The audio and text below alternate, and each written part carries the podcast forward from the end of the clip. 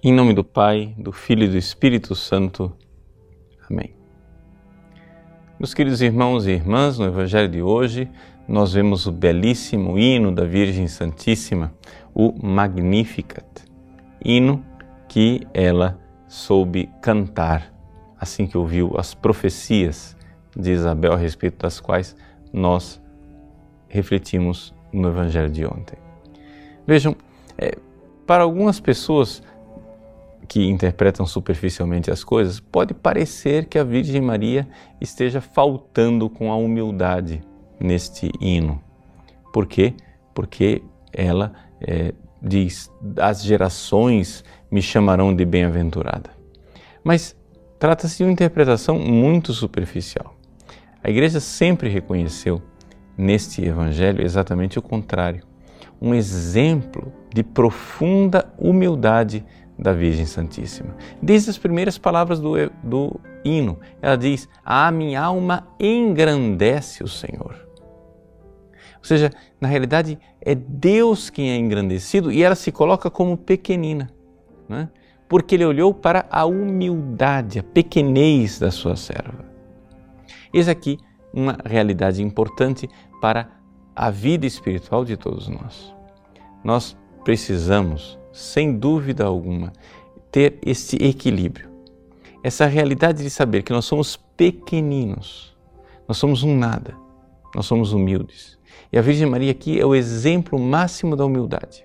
Mas esta nossa humildade não deve apagar dentro de nós uma outra virtude, a virtude da magnanimidade, ou seja, da alma grande nós temos uma grande vocação.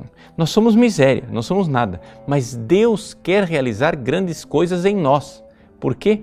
Porque o poderoso quer realizar em nós maravilhas. E que maravilhas são essas que Deus quer realizar em nós? Bom, Ele quer, como fez com a Virgem Maria, Ele quer gerar o seu Verbo eterno em nós. Ele quer fazer de nós grandes santos. Ele quer que o Cristo que nós iremos celebrar o nascimento no Natal, venha nascer em nosso coração verdadeiramente, que nós cresçamos na fé a tal ponto que nós possamos dizer: vivo, mas não eu, é o Cristo que vive em mim. A Virgem Santíssima é o exemplo luminoso desta realidade, dessa realidade de, da humildade profunda e do reconhecimento magnânimo de uma vocação altíssima. Altíssima. O poderoso fez em mim maravilhas. Santo é o seu nome. Então, ele mostra como a misericórdia de Deus usou a sua pequenez. E ela não tem como não reconhecer. As gerações hão de chamar-me de bendita. Veja, é algo interessante que a gente vê nos santos. Essa profunda humildade, ao mesmo tempo, o reconhecimento de que Deus gosta de usar os pequeninos como instrumento para a salvação. Agora vem a pergunta: e nós? Nós estamos prontos para ser instrumentos da salvação de Deus? Deus resiste aos soberbos. Isso quer dizer que ele não irá usar um soberbo como instrumento de salvação. Se você continuar altivo, petulante, achando que tem todos os méritos, você certamente não será usado por Deus.